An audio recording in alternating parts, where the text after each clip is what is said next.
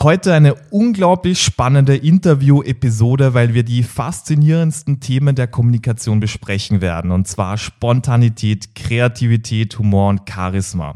Also wenn du dich oft fragst, hey, ich bin versteift, ich bin verkopft beim Smalltalk in gewissen Meetings oder sonst etwas, dann wirst du heute auf die Kosten kommen. Es geht nämlich um Spontanität, Kreativität, darum, wie du mit Nervosität und mit Fehlern umgehst. Und falls du dich manchmal fragst, hey, wie baue ich Charisma auf, wie bin ich witzig, da werden wir auch die ein oder andere Technik sprechen. Und heute auch eine Premiere. Wir haben heute vor uns Peter Graf er ist Gründer und Direktor von American Improv, Österreichs erster englischsprachigen Schule für modernes amerikanisches Improvisationstheater. Es freut mich sehr, dass du hier bist und Peter hat wirklich eine lange Liste an Referenzen. Also er improvisiert seit circa schon eineinhalb Dekaden und er studierte bei Improv Boston, Comedy Sports, Endgames Improv, Made Up Theater, äh, Bats und der Upright Citizens Brigade. Genau, das ist noch rausbekommen. Und er unterrichtet eben Improvisationstheater für American Improv und auch an der Wirtschaftsuniversität Wien. Und damit herzlich willkommen. Ja, vielen herzlichen Dank für die Einladung. Ich freue mich sehr. Freut mich auch sehr, dass du hier bist. Und ich muss dazu sagen, was mich besonders freut, ist, ich habe ja schon deine Kurse besucht und was ich super spannend finde, ist, dass du wirklich auch einen sehr interessanten wissenschaftlichen Bezug auf die Dinge hast. Und deswegen freut es mich richtig, dass wir solche Themen wirklich von allen Seiten beleuchten können. Und damit auch meine erste Frage. Was ist Improv? Wie würdest du das beschreiben? Was ist Improvisationstheater. Mhm. Improvisationstheater ist im Grunde eine ganz, also wenn ich darüber spreche oder das Improvisationstheater, das wir heute meinen, ist im Grunde eine ganz bestimmte Art, ganz bestimmte Form von Comedy. Mhm. Ja, äh, Improvisationstheater hat seinen Ursprung im äh, römischen Reich, ja. in der, äh, die, die äh, äh, dann äh, spätere Folge Commedia dell'arte, äh, Stehgreiftheater, äh, auch in Großbritannien gibt es eine Theatersporttradition und so weiter und so fort. Aber das Improvisationstheater, das wir bei American Improv machen, ist äh, Chicago-Style mhm. äh, Improvisational Theater Comedy. Ja? Mhm. Und da geht es quasi darum, dass man mit einem Minimum an inhaltlicher Vorbereitung für das Publikum ein Stück oder eine Abfolge kleinerer Geschichten inszeniert. Der Darsteller und die Darstellerin im Improvisationstheater hat zwei Jobs, erfüllt quasi zwei Rollen aus dem klassischen Theater. Einerseits ist äh, sie Schauspielerin, ja, weil sie auf der Bühne steht und äh, die Inhalte präsentiert und verkörpert. Mhm. Und andererseits ist sie Comedy-Autorin, ja, mhm. schreibt quasi das Skript oder das Drehbuch des Stückes äh, ohne jegliche Vorbereitung, während sie es spricht. Ja, und das ergibt halt ähm, dann eine ganz besonders, ja, wie soll ich sagen, ganz besonders magischen Moment, wo das Publikum äh, jedes Mal eigentlich eine Weltpremiere sieht, jedes ja. Mal eigentlich die Uraufführung eines für sie höchstpersönlich erfundenen äh, Comedy-Stücks sieht. Ja, und das führen wir äh, jeden Montag im Aera in Wien im ersten Bezirk auf. Ja, und äh, ja, das ist äh, für mich ganz persönlich eine eine der schönsten Sachen, die man sich anschauen kann. Ja. Das kann ich auf jeden Fall verstehen und ich habe da eben auch diese persönlichen Erfahrungen schon gemacht und ich habe gemerkt, wenn man das wirklich verstanden hat, da profitiert man wirklich im Leben, wenn man das einfach kann, wenn man diese Spontanität hat, diese Kreativität, weil im Grunde genommen, wie du schon gesagt hast, ohne oder vielleicht sogar komplett mit ganz wenig Vorbereitung ist man dann auf der Bühne. Das ist eine Drucksituation. Andere sind zu und dann muss man einfach sozusagen anfangen, dein Narrativ zu bilden, das Publikum wirklich mitzunehmen. Und da ist meine Frage, diese Spontanität, die man braucht. Hast du da Tipps, wie man das eben entwickeln kann, also eben auf der Bühne, aber auch für sich im Leben? Wie kann man das ausprägen? Ja, du hast da was ganz was Wichtiges gesagt, weil nur weil wir uns inhaltlich nicht vorbereiten im Improvisationstheater, mhm. heißt das nicht, dass wir nicht sehr viel Vorbereitung betreiben, damit uns genau das, was du jetzt beschrieben hast, diese Spontanität gelingt. Ja. Mhm. Und ich denke, die absolute Grundvoraussetzung und auch immer das, womit man beim Improvisationstheater beginnt und warum Improvisationstheater auch so mit Spiel und Spaß assoziiert ist, äh, ist es, Situationen zu schaffen, wo es in Ordnung ist, einen Fehler zu machen. Spontanität an sich ist ja nie das Problem. Wir haben ja alle äh, ein tolles, äh, über Millionen von Jahren gereiftes Gehirn mit äh, unendlicher generativer Kapazität. Wir können Sätze formen. Ich meine, dieses Podcast jetzt, so wie wir das äh, da jetzt aufsprechen, ist so mit diesen Wörtern in dieser Reihenfolge noch niemals aufgesprochen worden. Das machen unsere zwei Gehirne jetzt einfach so. Das ist überhaupt kein Problem. Das geht ja. Das, was uns da im Wege steht, ist die soziale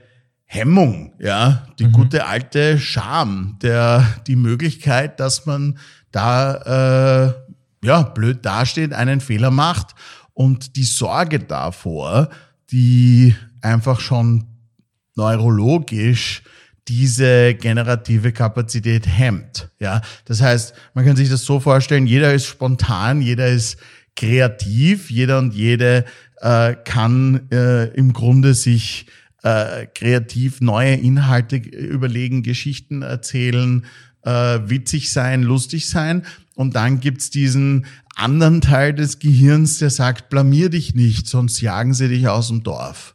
Ja, und das ist so die Vorbereitung im Improvisationstheater, dass man äh, Situationen kreiert, ähm, wo man das übt, wo man übt, sich nicht dafür zu schämen, etwas Neues auszuprobieren und spontan zu sein. Und das geht eben sehr, sehr gut über diese ähm, sogenannten Warm-up-Games die allesamt so konzipiert sind, dass man sich so lächerlich wie möglich macht. Ja, mhm. weil auch der menschliche Schamreflex ist kontextabhängig. Ja, man verhält sich anders im Burgtheater ja. oder im Café Landmann als beim Heurigen oder ja, weiß nicht, in, äh, in der Moshpit in der Stadthalle beim Limp Bizkit Konzert. Ja, natürlich. Ja. ja. Frag mich nicht, woher ich das weiß. Ja, wahrscheinlich Aber, Erfahrung. ja, vor vielen, vielen Jahren einmal, ja. Auf jeden Fall, äh, da, also diese Sachen, die, äh, die, das ist eben kontextabhängig und das Wichtige ist, dass man diesen, in dem Kontext, wo man spontan und kreativ sein ja. will, sich wohl genug fühlt, dass man sich nicht Sorgen macht, sich zu blamieren. Dann kommt die Spontanität und die Kreativität ganz von selber. Mhm. Ich finde, das ist ein unglaublich spannender Ansatz und auch ein sehr ressourcenreicher und befreiender Ansatz zu sagen, grundsätzlich kannst du schon, also du hast alle Ressourcen, die du hast, die du, also die du brauchst, hast du einfach. Und jetzt geht's darum, dass du diesen Raum für dich schaffst, wo du das nutzen kannst. Und du hast schon gemeint, da gibt's diese Warm-up Up Games. Und meine Frage ist, kann man das auch auf das Leben ummünzen? Also wenn jetzt jemand sagt, okay, ich bin jetzt bei Meetings, Präsentationen oder in Smalltalk-Situationen, Netzwerktreffen bei Freunden, wie kann ich das dann, wie kann ich mir diesen Raum im Kopf schaffen, dass ich mir es erlaube, mich zu blamieren? Hast du da auch Ratschläge dafür?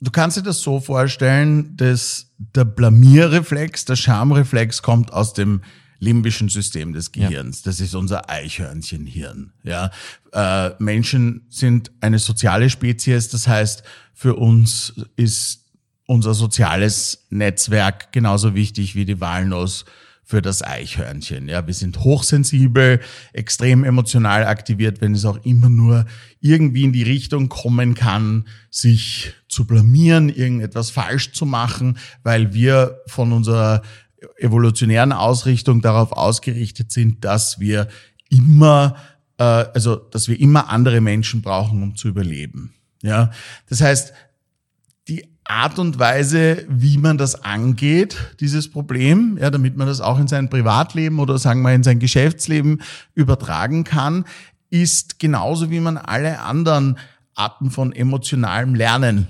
angehen muss, ja, nämlich mit Üben, ja, ja.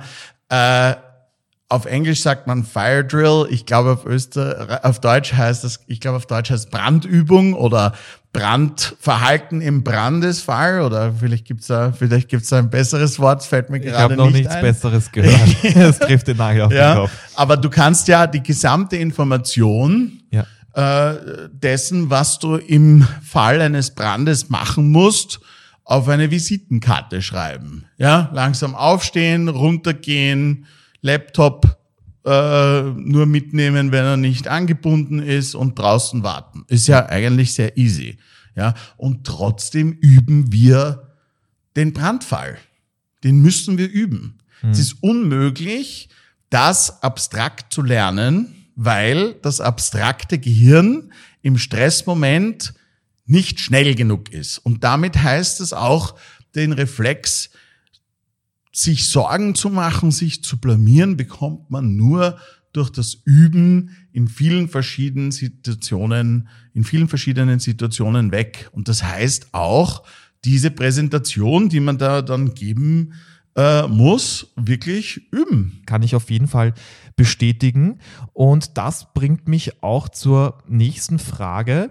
Grundsätzlich, was würdest du sagen, wie bringt man das Publikum jetzt, wo man diese Spontanität, äh, Spontanität da entwickelt hat, wie bringt man nun das Publikum dazu, diese Show auch wirklich zu genießen? Also wie bringt man das Publikum unterm Strich zum Lachen? Ich denke, Lachen ist jedenfalls eine wichtige Komponente davon.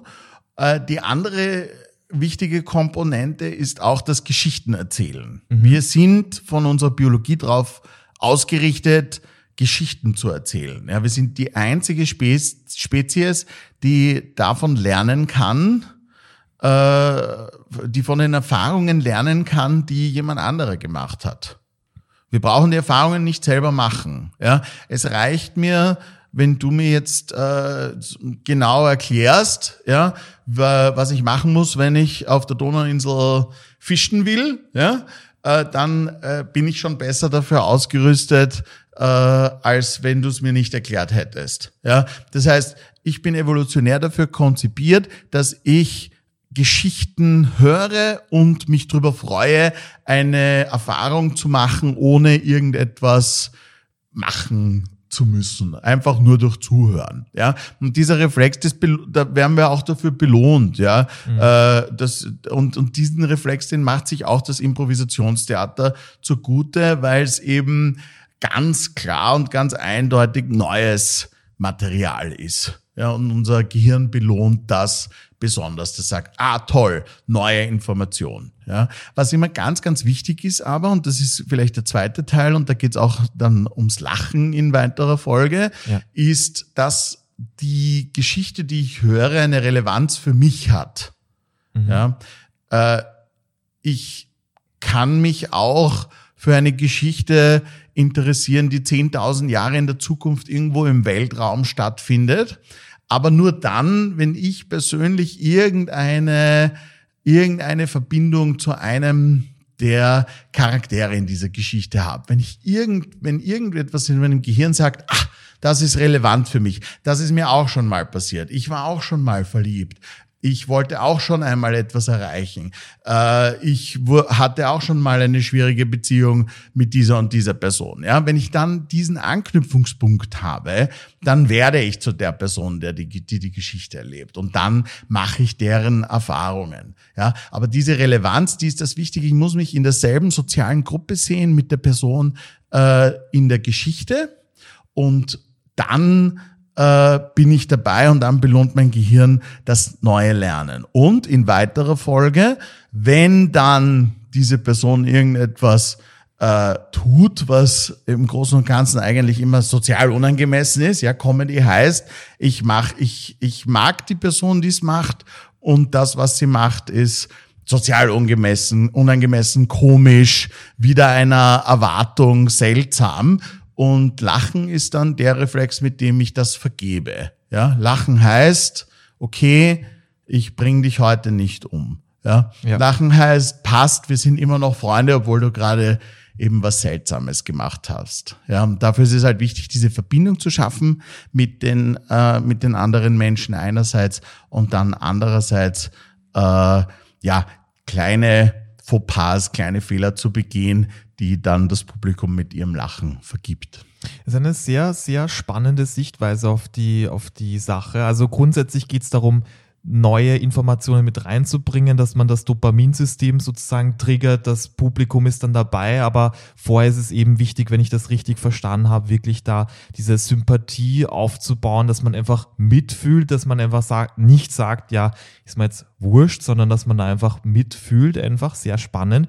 Und Richtung, du, du hast nämlich gemeint, grundsätzlich geht es darum, dass man da sozial jemanden so auf die, auf die Füße tritt. Habe ich das richtig verstanden? Also, dass man da gewisse Überschreitungen hat, die das Publikum verzeiht, sozusagen, und dann lacht. Richtig. Kann man das so zusammenfassen? Ja, ich brauche eine gewisse Absurdität. Ich muss ja. etwas vergeben, damit ich lachen kann. Deshalb, äh, wenn ihr mich jetzt zum Beispiel äh, kennt sicher sicher jeder und jede, die da hier jetzt zuhört und sich ein bisschen für Stand-up-Comedy interessiert. Ja, ja da gibt's genau. dann den Stand-up-Comedian, den kann ich gut leiden.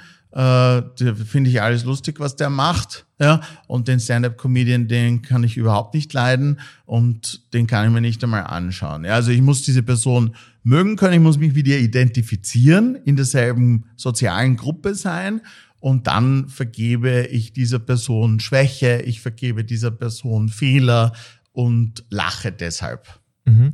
Unglaublich spannend. Und du hast mal auch etwas erwähnt, deswegen freut es mich so, dass wir heute beim Podcast sind, dass wir da wirklich noch tiefer in die Thematik gehen können. Ähm, hinsichtlich der Technik, wenn es darum geht, jemanden zum Lachen zu bringen. Du hast schon Absurdität erwähnt und da gibt es ja dieses Konzept von drei Stufen der Eskalation. Kannst du da einfach mehr dazu sagen? Was ist das? Was bringt sich das? Wie funktioniert das? Ja, es ist im Grunde ist es das sukzessive Vergeben.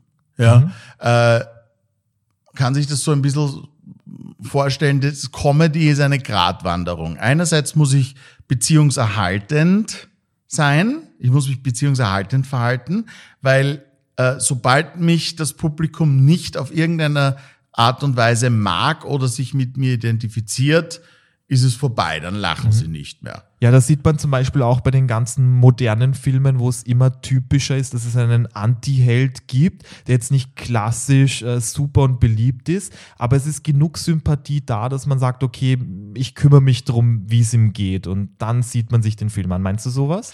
Ganz richtig. Okay, ja, ich ja. glaube, ich würde es, um ganz ehrlich zu sein, ich würde es bis in die, äh, bis zu den ersten Geschichten Antike, wenn man sich denkt, ja, weiß nicht, äh, äh, auch Odysseus hat seine Schwächen gehabt und hat sich an den Schiffsmast binden lassen müssen, ja, damit ja. er nicht ins Wasser hüpft. Ich glaube, ich glaube, das zieht sich durch die gesamte mhm. Menschengeschichte, dieser Reflex. Ich kann nur jemanden vergeben, wenn ich mich mit der Person identifizieren kann oder auf irgendeiner Art und Weise mit denen eine Gemeinsamkeit erkenne. Ja, der, der, das, das einfachste Backup ist dann immer zu sagen, das ist auch ein Mensch. Ja. Mhm. Und ja, die drei Stufen. Also wir haben, glaube ich, die erste Stufe jetzt angesprochen. Wie geht es dann weiter? Warum brauche ich drei Stufen? Weil ich frage deswegen so genau, weil nachdem du das erwähnt hast, habe ich das immer öfter dieses System erkannt bei Serien, bei Filmen, bei Stand-up-Comedy. Ich habe auch gemerkt, im Smalltalk ist schon witzig, so jemanden zum Lachen zu bringen. Also hat, man hat ein Level von Humor, da setzt man noch einen drauf und dann noch einen. Also was hat es damit auf sich? Da? Ja. Also was sind die drei Stufen? Und ja, also ähm, zurück ein bisschen zur Gratwanderung. Also das eine ist diese Sympathie und das andere ist die Überschreitung. Mhm. Ja, damit ich was vergeben kann, muss auf irgendeine Art und Weise irgendetwas Unerwartetes, Absurdes oder auch äh, ja Seltsames passieren. Ja, also Comedy ist jeden, da braucht es jedenfalls äh, irgendetwas äh, Unerwartetes auf irgendeine Art und mhm. Weise. Kannst du uns da ein bisschen mehr Fleisch geben? Also was wäre so ein Beispiel dafür? Ja, äh, ein Beispiel für etwas Unerwartetes ist zum Beispiel der Zahnarzt, der äh, jetzt nicht nur ein Versuch, Zähnebleichen zu verkaufen, sondern dann auch noch ein Versicherungspaket und dann letztendlich sein Auto. Ja, Ja, ja. also auf irgendeine Art und Weise äh, eine, eine Steigerung in der Absurdität entlang einer Dimension. So kann man sich das so ein bisschen vorstellen. Also die Idee ist, dass ich jedes Mal der Person vergeben muss für die letzte Eskalationsstufe. Die drei Stufen, die kommen äh, aus der Art, wie Menschen generalisieren. Also wenn Kinder zu zählen lernen, lernen sie eins, zwei, drei und dann lernen sie alle anderen Zahlen.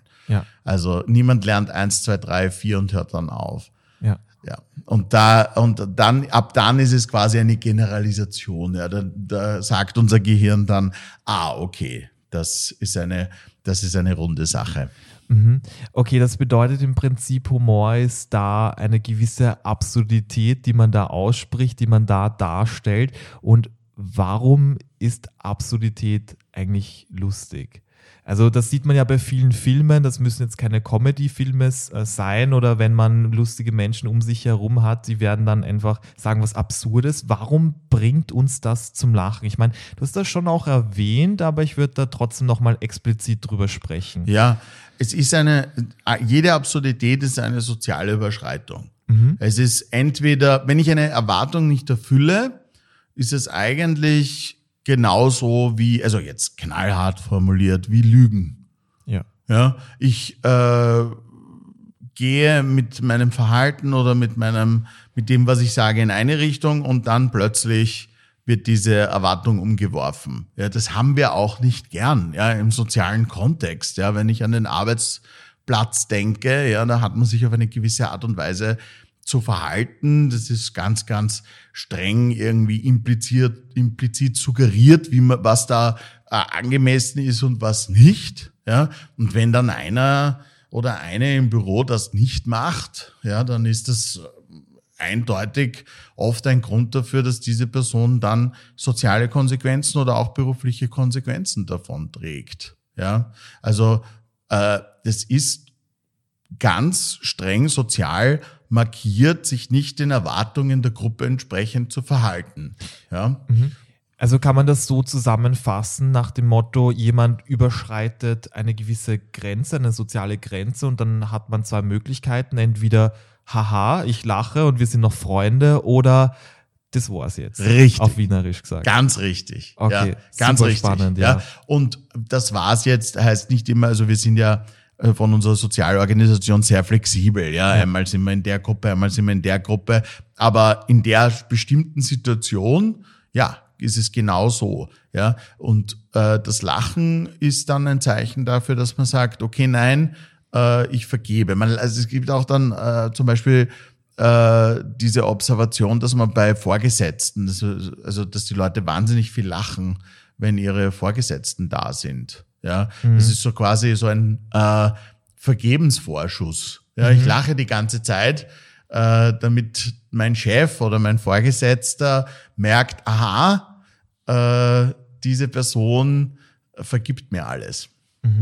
Das ist unglaublich spannend und vielleicht driften wir jetzt hier ins Philosophische ab, aber grundsätzlich, warum gibt es dann das Lachen oder warum macht das sympathisch? Weil wenn wir sagen, so grundsätzlich ist das eine Überschreitung, was ja mal jetzt ganz objektiv gesehen eher negativ ist, aber trotzdem, wenn uns jemand zum Lachen bringt, dann fühlen wir Sympathie, eine gewisse Anziehung und das jetzt auf den ersten Blick widerspricht sich das ein bisschen. Wie können wir so das auflösen? Die ganz knallharte soziale Gruppe überlebt nicht. Die ganz knallharte soziale Gruppe, die keine Flexibilität ihren Mitgliedern gewährt, äh, hat wesentlich niedrigere Überlebenschancen als die, die den Normbruch zur Beziehungsstärkung verwendet. Also im Prinzip ist das so ein evolutionärer Überlebenstrieb, dass man sagt, man lässt eine gewisse Form von Bruch oder Weiterentwicklung unterm Strich auch zu, damit wir uns da weiter grundsätzlich als Gruppe weiterentwickeln und besser überleben. Ganz richtig. Und ja. das, was für Leute dann wirklich die Grenze überschreitet, ist hochindividuell und unterschiedlich. Ja. Mhm. Und auch dann ein Impetus für die Leute, sich neu und immer wieder neu sozial zu organisieren. Das merken wir ganz stark im Theater.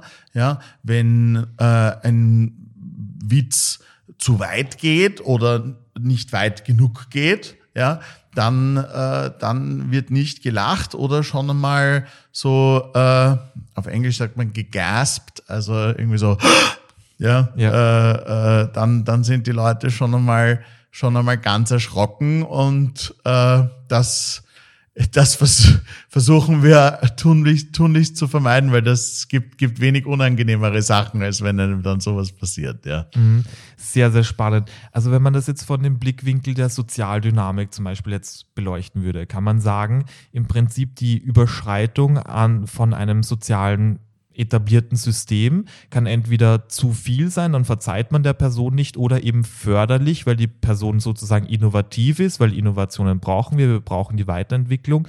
Dann lacht man und im Prinzip ist auch ein, ein Anlachen von jemandem auch so ein Ausdruck von, ich erkenne dich als Führungsperson in der Situation an, weil es ja auch eine gewisse Führung, wenn man sagt, die Person ist speziell die, die innovativ ist. Kann man das so sagen? Ist genau richtig, weil die Absurdität in der Comedy oder jetzt die, äh, die Innovation ist natürlich eine Dominanzgeste. Ja. ja weil äh, wenn ich äh, nicht in dieser Gruppe äh, stark genug bin, dann passe ich mich lieber an, dann bin ich lieber nicht innovativ. Mhm. Ja. da wäre somit, somit auch das Geheimnis gelüftet, warum witzige Menschen auch als charismatisch gesehen werden, weil so eine, eine Definition, die ich super simpel und sehr einleuchtend für Charisma äh, mal gelesen habe, war, Charisma ist Autorität und Sympathie.